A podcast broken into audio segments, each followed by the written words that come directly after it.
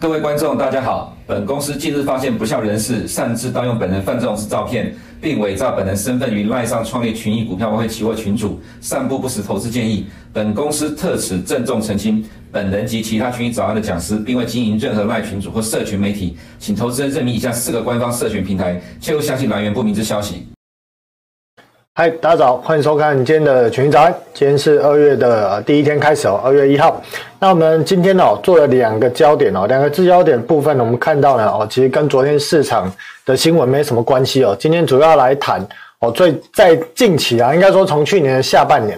市场就一直来讨论呢，说联总会有有没有可能停止缩表啊？那其实呢，与其讨论要不要停止缩表，我们不如反过来思考，为什么联总会执意要缩表哦，其实透过这个问题的角度去探讨，会知道说联总会哦，到底有没有可能缩表啊，停止缩表啊，或者什么时间点啊会放弃缩表。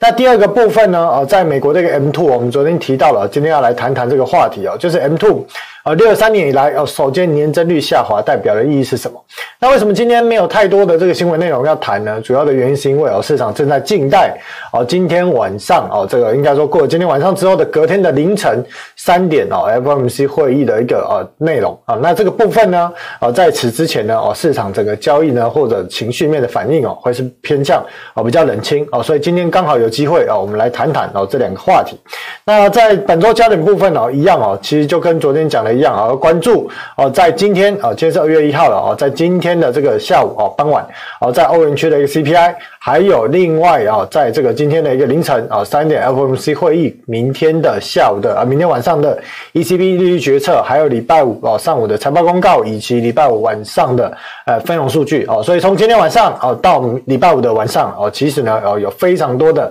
呃重头戏。那当然哦，主要如果是交易哦，在海外的一个股汇债的呃投资朋友哦，在这几天呢。要特别绷紧神经了哦，密切关注这些数据的变化。好，那我们来看哦，在焦点部分呢，当然还是有一些哦，在新闻部分哦，M D 啊，今天早上呢公告了这个所谓的哦第四季度的一个获利表现。那我们看到呢，营收呢是呃，在这个调调整后的这个营收呢是五十六亿美元啊，年增十六 percent 啊，略高于市场预估的这是五十五点二亿。那啊，整体而言呢，全年的一个收入也创下了一个新高，高于原本啊 MD 哦给出的一个预期。那我们看到了在第四季度呢，MD 呢最大的收入啊，主要收入来源是来自于数据中心这样的一个业务啊，data center 这样一个业务啊，保持呢四十 percent 呃四十 percent 以上的一个呃营收成长的幅度啊，但是呢，在 PC 电脑相关的一个业务哦，是年减接近哦百分之五十一左右哦，所以呢啊一来一往啊稍稍被抵消啊，但是整体而言哦，在整个第四季度啊一个获利表现跟营收表现呢是略高于市场的一个预估。那对比呢，Intel 呢在第四季这这样的一个呃收入哦呃呃这个剧烈的一个巨减三十二 percent 来讲哦，其实 AMD 的表现哦算是不错，那原因主要就是刚提到的啊，因为数据中心的一个业务强劲。那在业绩展望方面呢，呃，AMD 预计说啊，在二零二三年的第一季啊，收入大概是五十三亿美金。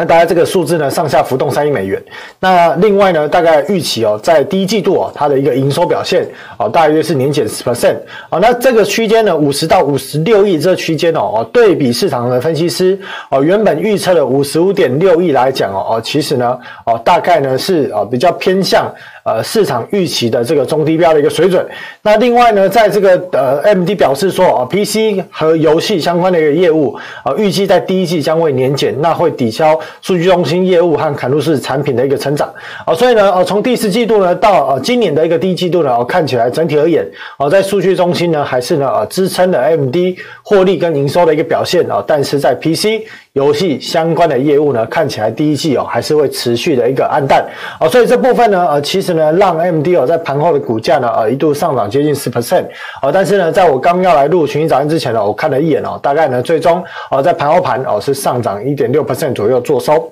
好，那我们看到 MD 的股价呢，哦，其实从呢在二零二一年的这个年末啊，哦高点一百六。啊，见到一百六之后呢，一路跌跌跌哦，简直可以用雪崩来形容。为什么啊？一百六直接哦，不只是腰斩了，前面一直接不见了，跌到剩下六十块。那近期反弹上来哦，但是整体而言哦，弹上来只弹了十五块哦，可是整波下跌呢，跌掉了一百块哦，所以反弹的幅度不大。那当然这个位置呢，MD，如果你说这股价来看哦，当然它是属于一个基期相对低的一个位置哦。可是呢，我还是常提到的，当受制于资金总量在减少的状况之下哦，纵使位阶很漂亮哦，看起来好像已经。经跌深了，见到谷底了，开始在进行低档整理震荡了哦。但是别忘了哦，今年啊是一个货币紧缩持续的一年哦，所以最好的一个态势，在今年上半年的角度来讲哦，可能还是一个区间横盘的一个格局哦。所以呢，在今年的一个上半年，半导体的产业哦还是比较惨淡的状况下，还有在货币紧缩持续的状况之下哦，可能哦，如果股价啊，如果你觉得啊这股价很甜美，那我会建议哦，你尽量还是以这个少量布局的角度哦，会是比较安全。那 Media 的股股价呢，近期反弹比较多哦，这当然跟最近的一些消息面哦，包含了这个 ChatGPT 有关。那在此之前呢，我们看到了 M D 的股价呢，哦，从二零二一年十二月的一个高峰三百五，一路惨衰到大概剩下一百二十块。哦，跌掉多少呢？跌掉了两百三十，而近期大概反弹了接近啊一百，呃，大概接近啊七十块左右啊，所以大概呢，其实整波下跌的幅度呢，反弹一半都没有。那弹上来之后呢，一样啊，刚刚的看法，货币总量呢，总的总量在减少的一个状况之下，啊，最好的一个格局大概就是横盘震荡啊。所以呢，如果你把这边啊颈线画一条线，哦，这边有一个比较大的一个压力啦。所以如果啊 MD 这档股票呢，其实我认为基本面是不错的，啊，题材面也是非常的丰富啊。如果要发展这所谓的 AI 相关的一个应用哦，MD 呢，绝对是在这个哈所谓的 IC 设计业者里面的啊的一个选股标的的一个首选啊。但是呢啊，短线弹高之后呢啊，建议哦，你还是等拉回年线附近哦，再去寻找一些机会。啊，再来我们看看第二个焦点啊，第二个焦点部分是欧盟哦，欧盟昨天在下午呢哦。放宽对税收呃抵免的一个限制哦，以因应美国绿色补贴的法案哦，这件事情呢，其实让昨天的一个欧元哦，在下午有一个比较明显的下跌哦，但是呢，呃，在大概接近晚上的一个时间点哦，欧元呢哦收敛了这个跌幅哦，可是如果你看到呢，整个欧元近期的一个走势哦，其实哦好像默默的哦有做出一个头部出来。那在现行的部分，我们大家来谈，我们先来继续讲文字内容的部分。那我们看到呢，欧盟呢将会放宽国家哦这个呃原援助规则和这个税收呃这个税。收减免的一个限制哦，支持绿色产业的一个投资。那这部分呢，主要是要应对哦，美国先前哦推出啊这个所谓应对气候的一个法案哦，要来去做这个补贴哦，跟美国来去做一个竞争哦。所以在这样的一个状况之下呢，哦，欧盟的一个成员国就担忧说，这样的一个绿色新政哦，可能影响市场的公平性。那呃，先前呢，为了防止欧盟之间呢陷入补贴竞争哦，所以欧盟其实一直限制成员国政府啊使用公共资金帮助本国的一个产业哦。但是现在面临了美国的这个。啊，IRA 法案呢，欧盟不得不啊去放宽国家的一个援助标准哦，所以呢，哦这样的一个过程呢，其实就有点像是哦，呃，对这个所谓的一个财政政策哦，有一种放水哦，或者是啊加大这个资金投入的这样的效益哦，就是有点类似啊印钞票的感觉。当然本只不是印钞票啊，但是市场会反映这样的一个观念哦，所以呢，在反映这件事情的状况之下，我们就看到了啊，昨天的欧元呢，哦收了一根下影线，也就是呢，在下午这个这个这件事情推出之后呢，欧元其实是有明显下跌。啊，但是呢，跌到了二十 MA 呢，呃，出现了一个支撑哦，又是技术面出现一个支撑。那我们如果反过来看美元好了，这个图表有点小，我们看大一点的美元哦。啊，美元这边我写到了，短线如果你反过来角度来讲啊，因为美元对应欧元，呃，欧元大概就是对应美元指数里面有百分之五八呃百分之五十八的一篮子货币哦，这样的一个比例。那我们看到的美元指数呢，昨天也是很恰巧的，刚好反弹到了二十 MA 啊，形成了压力哦。但是呢，我这边写到的哦，短期已经数十个交易日哦，短线利空。测试不跌啊，但是呢，尚未突破二十 MA 的压力啊。那以技术面的一个角度来讲呢，哦，如果你要执行操作的话，当然了，有些人会等待二十 MA 突破，我再去做多啊。但是呢，啊有些人会认为说，我在停损可控的状况之下呢，我愿意在底部形成的一个位置来去执行哦，小步量啊，小啊小批量或者分批进场的方式哦，来去测试这个底部可不可以完成。那至于呢，呃，在镜头前面的您啊，这个投资朋友或者是投资先进啊，是哪一种交易策略？我相信大家。有各自的一个专业哦，但如果我以我的角度哦，在看这件事情呢哦，我观察到的现象是哦，近期美元指数哦出现利空不跌的状态。那当然，从今天啊有欧盟的一个 CPI 啊，到明天凌晨啊有所谓的美国的这个呃联总会的 FOMC 的一个会议，还有欧洲的 ECB 的一个利率决策，还有礼拜五晚上的非农数据，这都会对美元指数哦产生一定程度的一个波动啊。所以在未来的这三天哦，预期汇率的市场哦将会非常的喜。那到底这个喜哦，会是喜出一个转折的一个态势，还是美元持续维持啊下降的一个趋势？哦，主要原因哦，你也可以去思考说哦，美元到底它会一路下跌下去吗？还是它会有一个基本盘来去做支撑？这其实在于哦各国央行利率水准的这差异哦。所以呢，除了这之外呢，如果以技术面的角度，整数关卡当然是一个重要的一个心理关卡。那到底会不会到？还是呢，在整数关卡之前哦，就会出现止跌的一个迹象？那就关注这三天哦，在技术面短线上的一个变化啊。因为呢，虽然昨天欧元的这样的一个事件哦，哦，就是推出这个绿色法案的一个事件，绿色新政的事件，它是一个突发事件哦，推动了欧元短线上的拉回之后收脚哦。但是呢，其实已经造成了欧元在技术形态短线上哦，形成一个小小的一个头部。对比美元来讲哦，就是短线上啊形成一个小小的底部哦，所以呢这件事情哦到底能不能够成型哦，就会关注未来三天哦数据的一个反应哦。那现阶段呢，基本上呢就可以关注哦，在汇率上面短线可能会比较有一些机会产生。好，再来我们来看哦，在昨天呢，联总会的传声筒哦，Nick Timiraos 啊，在昨天发文啊，提到了说啊，联总会官员本周对于升息幅度的考虑啊，将会取决于他们对于今年经济。放缓速度的预期，那这部分呢，官员在讨论就是说，哦，我过去一段时间升了这么多的一个利率，哦，从二零呃二零二一年的年初，哦，大概在地板利率零到零点二五，啊，到现在的二零二二年的年初，现在的利率水准啊是在四点二五，啊到四点五这样的一个区间，哦，我在短时间内一年内哦升了接近四点多 percent 的状况之下。到底这件事情对于压制通货膨胀有没有效果，以及这件事情的货币政策有没有政策影响力的一个滞后性？好，这是现在官员正在讨论的一个状况。那我们可以看到呢，市场升息的预期呢，基本上呢，二月、三月各升一码没有变化，五月、六月不升啊的预期也没有什么变化。那。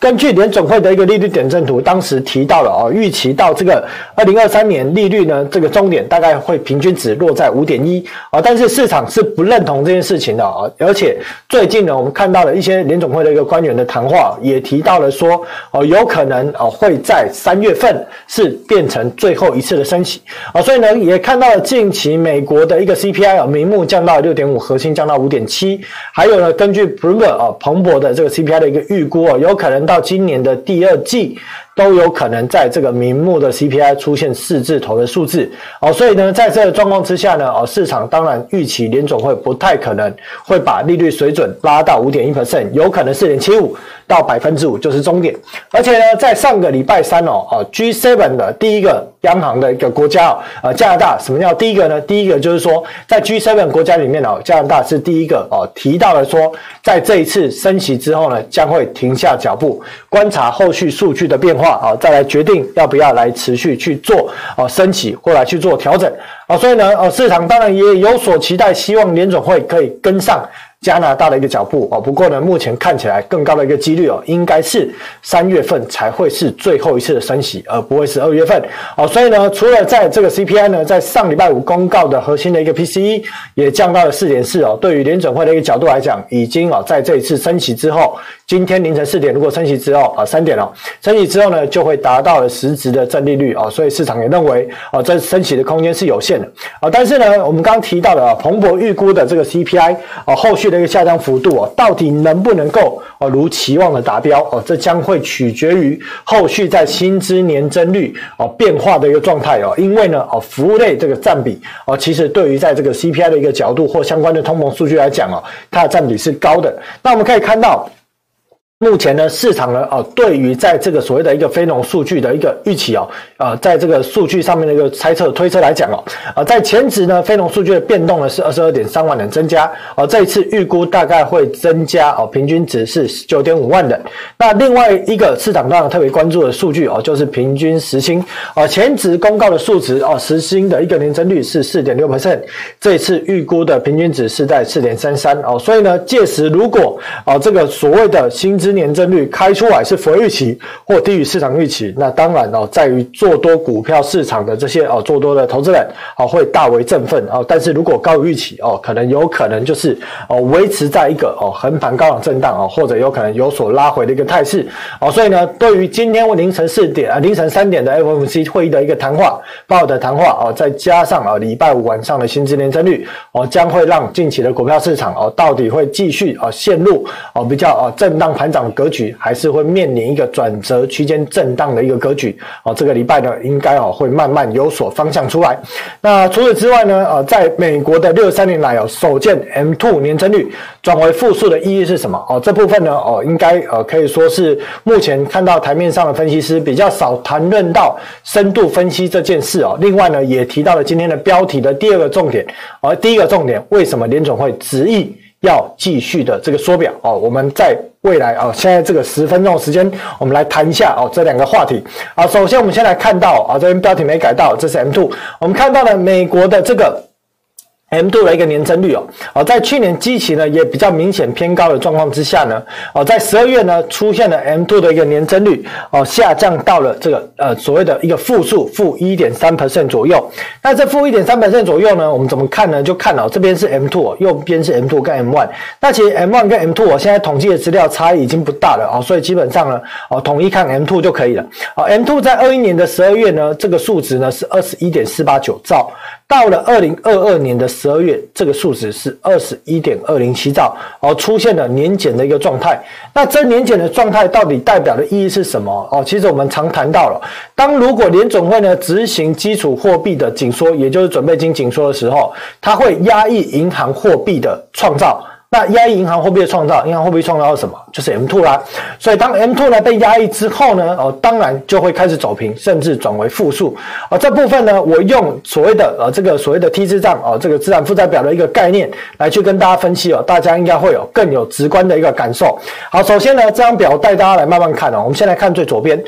最左边这是联准会资产负债表。好，左边呢，它资产项有包含了国债、MBS、黄金、特别提款权，八八八八哦，其他的科目啊，但最主要的就是国债跟 MBS。那右侧呢，主要的负债项包含了什么？包含了它流通的通货、隔夜逆回购、提缴账户还有准备金。哦，这四个啊，对应什么？对应就这张表看到了四个数据：橘色啊，绿色的啊，准备金；蓝色的隔夜逆回购哦，黄色的流通货币。再来就是财政部的 TGA 账户，好，所以这这是就是所谓的联总会资产负债表。那缩表是什么概念呢？缩表的意思就是说，当财政部发债的时候呢，呃，联总会不会再向美国的银行体系购买国债，不会再向这些一级交易商购买国债。哦，所以呢，国债的部分呢，联准会要进行缩减。哦，所以这一块哦，国债会进行啊往下荡。那左侧的资产变少，那右侧的负债当然要降低啦。那你就要想什么东西降低？哦，理当当然就是准备金会有所。下降，因为隔夜逆回购的钱现在一直没有出来，还是停留在隔夜逆回购。好，所以当准备金下降的时候，意味着什么？意味着美国银行体系的资产准备金哦会等比例的下降。那什么东西增加？它的国债的持有量会增加。哦，所以在一来一往之后呢，当准备金降低了，它就会限制银行在放款。能力的一个受限哦，就是他没有办法再增加更多的客户借款，或者他的意愿不高哦，在这个状况之下呢，哦，客户存款的创造就会受到限制哦，因为银行是可以哦，如果在没有所谓的法定准备金的状况之下，它是可以无限制的创造客户借款。可是呢，当它受制于准备金减少的情形。而如果当他创造了太多的客户借款，而客户需要大规模资金调度啊，执行结算啊清算的状态之下，他会担忧准备金的不够哦，所以呢，当整个准备金的总量受制于联准会在进行缩表的状态之下，哦，他对于客户借款的创造能力哦就会受到限制，所以你就会看到了 M two 开始出现哦减少的状况。那 M two 呢，从什么时候时间点开始出现减少？其实呢，大概就是从二零二二年的三月啊，联总会停止 QE 的那个时刻哦，就开始啊，应该说啊，准备 QT 之前哦，这个这个所谓的一个 M2 就开始逐步的减少啊，从峰值二十一点七兆哦开始已经慢慢下降哦，所以在这个阶段呢啊过程中你就会看到呢哦整个 M2 会有所缩减。那 M3 欧洲美元跟 M2 又有什么关系呢？哦，美国以外的一个银行哦，它的资产它的资产是什么？它的资产它的准备金不叫准备金，叫做美国银行账上的存款哦，也就是你去设想哦，美国银行右轴的这个负债里面，假设呢啊，比方说它可能有海外的啊。比方说啊，台湾银行哦，台湾银行在美国银行某个银行来个呢啊，比方说举例啊，Morgan Stanley 哦，账上有笔存款啊，这就会记录在 Morgan Stanley 的啊负债项啊，有个台湾银行的存款。这对于台湾银行来讲哦，它这边就会有一个哦存款在美国银行账上的存款，而它可以透过这样的一个资这样的一个存款作为它的准备金来去放大它在海外美元啊海外的市场啊美国以外的地区来去。放贷美元的一个能力哦，为什么呢？因为如果当客户需要调动美元的一个调度的时候，他在美国银行体系账上是有钱的，所以他有能力能力有能力来去做调度。可是现在遇到的问题是，当联总会进行缩表，准备金变少。美国银行放贷能力受限，客户存款变少的状况之下，海外银行的总存款量哦也会跟着减少，也就是 M 三也会受到限制。好，所以这其实整张图表代表的观念哦就是这样子哦。所以当整个货币紧缩的过程中哦，你说对于金融市场金融市场不会产生影响吗？当然会，怎么不会？如果不会，那二零二二年到底在跌什么挖沟？哦，这当然是有直观的影响，才会造成二零二二年哦整个金融市场的下跌。那我在二零二二年的年初呢也。跟大家分析了，我说呢，啊，现代的一个时代哦。货币总量、货币供应量哦，主导了全球股票市场的波动哦，特别是美股哦，主导了美股的一个波动哦。所以当看到美国的货币供应量呢，才开始走平，都还没有开始走平之前呢，美标普五百指数啊，去年全年最深一度跌幅达到快要接近百分之三十，后来呢，最终的收跌是接近百分之二十左右啊。但是台股呢，也是有明显的下跌啊，主要就是因为呢，新兴市场国家也受制了啊，整个美元货币紧缩啊，市场资金总量减少的状况之下呢，而有所修正啊。所以呢，截至至今呢，啊，M two 啊，预期在未来的一段时间还会受制于高利率，再加上持续缩表的状况之下，M two 会继续减少。哦，这对于金融资产价格来讲，哦，一定会有推升的阻碍。哦，所以呢，哦，最好状况可能就是区间震荡的一个盘呃盘势。那另外呢，联准会缩表的一个进度呢？而近期哦，联总会在国票国债缩表大概接近三千亿哦，MBS 被动的缩表接近三接近八百多亿，还有呢短期国债缩表呢大概接近四百亿哦，所以合计啊总体大概已经缩表接近四千两百亿左右。那市场就一直在讨论说，联总会有没有可能因为市场的情绪、市场的言论、市场的期待、哦市场的幻想而停止缩表？哦，我认为呢，要停止缩表只有一种可能性了，就是。市场的资金流出现了呃这个缺乏的一个状态，也就是资金调度出现困难啊，或短期的利率飙升，货币市场利率飙升。那联准会如果意识到这件事情的不对劲，它才有可能停止缩表。那反过来去思考，为什么联准会要执意缩表啊？其实啊，这个答案很简单。就是因为联总会呢，目前我们刚提到的哦，它现在从二零零八年开始哦，对这个准备金支付利息，同时呢，它在二零二一年好又对这个所谓所谓的隔夜逆回购哦支付利率，在这样的一个状况之下呢，造成在二零二二年大幅升息的状况之下，从九月份开始。联准会每个月的利息收入已经小于它的支出，变成他没有办法再上缴给财政部利息的收入。这概念是什么呢？财政部发行国债，他要不要支付利息？要。但是呢，这个国债如果是被联准会买下来的状况之下。联准会收到这个利息，会把利息还给财政部，也就是说，财政部发这国债是免费的、免钱的啊。但是呢，如果联准会遇到当月份哦，总体它在支付给准备金的利息，再加上隔夜逆回购的利息大于他每个月在 MBS 或者是国债的这个利息收入的状况之下，那他就没有办法上缴这些钱。给财政部，这就会出现负数。那联总会呢，你要怎么去认列你的递延这个所谓的负数累积递延资产呢？哦，它就会在它的负债项下科目里面哦，这边有一个其他负债类哦，其他资资本类哦，这边哦，你会出看到数字有所跳升哦，这单位是百万，所以你可以算一下哦，百万、千万、亿、十亿、百亿，现在已经累积了两百多亿，没有办法。给这个财政部的一个钱啊，也意思是什么？未来如果它还是保持这个利率，保持这个准备金放出去的这样的一个量，就是大量 QE 嘛。你 QE 那么多，你放了这么多准备金出去，而准备金呢，回头要跟你联准会要利息，而流出去的钱呢，有些钱跑到隔夜逆回购，隔夜逆回购也要跟你联准会要利息的状况之下。你的利息的支出每个月都大于你利息的收入，那你的递延资产的这个科目就会持续成长。而未来如果这个科目没有办法降到零，也意味着联总会在未来好一段时间都没有办法向财政部支付利息。那这钱去了哪里了呢？又从美国的民众的口袋送给华尔街的国际金融家、国际银行家。哦，所以呢，哦，一样哦。如果呢，联总会持续的不缩表，意味着后续它在这样的一个递延资产的科目只会持续的增加。那你会说增加又如何？联总会不会倒？我也知道联总会不会倒，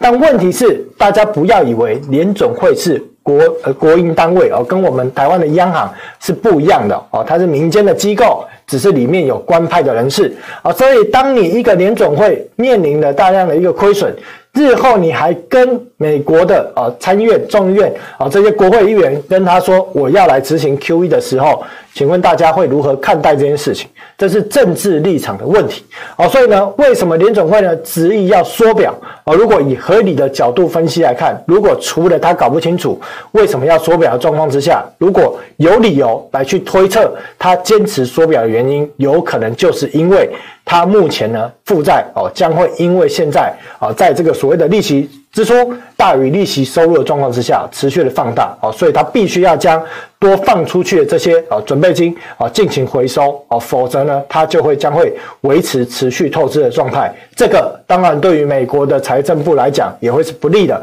因为它少了这个啊每年可以呢大概每年大概是啊八百多亿到一千亿左右收支，它少了这一块的。利息回收的状况之下，意味着它必须要增发更多的债务来去弥补它的一个利息的支出。好，那在其他数据面扫描啊，标普百指数呢，基本上跟昨天的行情没有太大变化啊。虽然昨天是上涨，但是前天是下跌的，还是维持在一个横盘震荡。我看法跟昨天一样，没有太大的改变。哦，道琼也是，纳斯达克也是维持在一个横盘整理。那 Apple 的股价呢？哦，在年线的位置是有压力的。礼拜五的早上会公告财报。哦，那我认为年线这边压力还是大。哦，所以这部分呢，哦，其实呢，哦，在短线上我认为已经涨多了。哦，是。有可能哦，有一个比较哦拉回的一个压力存在。那特斯拉的股价呢？哦，短线呢很快速的，短短没几天反弹了七十 percent 哦。但是呢，哦，我先前一直都提到说，特斯拉呢从二零二二年开始哦，已经从本梦比回归到了本益比的这个现实哦。所以呢，哦，短线上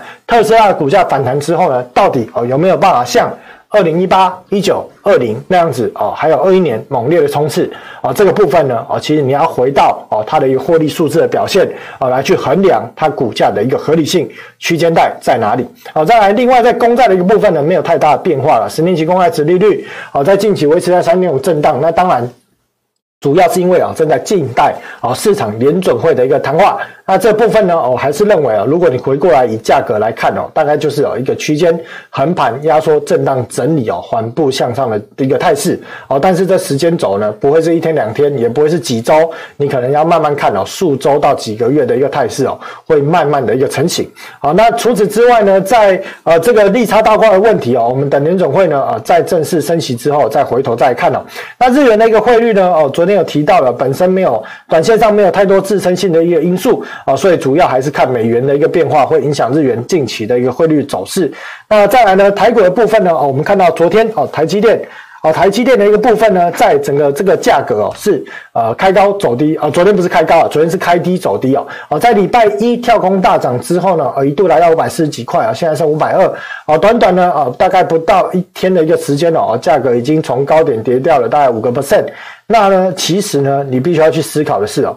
今年台积电合理的价格带到底在哪里？啊，你看到呢，外资呢在礼拜一哦，当然这个外资买超的一个数据是在礼拜一盘后才会公告，哦，公告的哦，合计买超七百多亿，光台积电买超了四百多亿，那买的这个动作，隔天还会继续买吗？啊，你可以去回顾二零。二二年一月初啊，当时呢，呃，在这个新呃新历年哦，在二零二二年一月初的时候，当时外资也是不知道买什么啦，猛烈的大买台积电之后，台积电股价走成什么样子啊？当然，二零二二年是受制于整个货币总量的变化啊，但是今年依然货币总量还在减少的状况之下，还有台积电啊，今年的上半年哦，营收可能比较平淡的状况下，台积电今年合理的价格带在哪里哦？用一下本益比。跟殖利率来去计算一下哦，短线上呢哦，有可能建议不要去追高。那加权指数呢，还是讲到了哦，八月十五号这个高点的一个位置哦，是个大压哦，所以呢哦，短线上哦进入了一个大压的一个位置哦，那基本上呢哦，拉回的压力是大的，但是拉回幅度为何呢？哦，主要还是要看哦，除了货币总量的变化之外，短线就要看美股的一个动向哦，所以关注这几天哦，Fed 的一个瘫痪，还有相关啊，比方说 Apple 啊，还有在这个所谓的啊亚。亚马逊财报等等公告的一个变化，还有非农数据哦，将会主导哦加权指数在短线的一个变化的一个方向啊。但是我认为现在应该是属于比较哦区间的压力带的一个上缘啊。那另外呢，昨天也有提到了，就是麦卡锡要来一台访问的事情啊，记得记在心上啊。这个对于台股的一个走势啊，或台币汇率的一个表现哦，都会有所产生变化。那台币的汇率呢啊，大概已经来到整数关卡了。那我认为这边呢啊，短线应该是有所支撑的，主要是因为哦美元看起来呢啊是蠢蠢欲动啊，再加上。呢啊，本身的国内哦，可能后续有政治面的一个事件啊，所以呢，对台币的一个汇率哦，短线上不用看得太强哦，哦，可能在未来的几个月呢，还是维持在区间的一个格局。好，那整体而言呢，今天呢，其实跟大家分享啊，联总会的这个为什么执意缩表的一个态度哦，以及还有在 M two 啊，对于市场的影响力啊，这个代表的意义、影响力为何啊？那当然，下礼拜哦，有机会我们再来谈谈其他的一个话题哦。那今天的群英早安哦，就到这里哦，那我们就下周见，拜拜。如果你不想错过最新市场动态，记得开启小铃铛并按下订阅。此外，我们在脸书、YouTube 以及 Podcast 都有丰富的影片内容，千万不要错过。每日全球财经事件深度解说，尽在群益与你分享。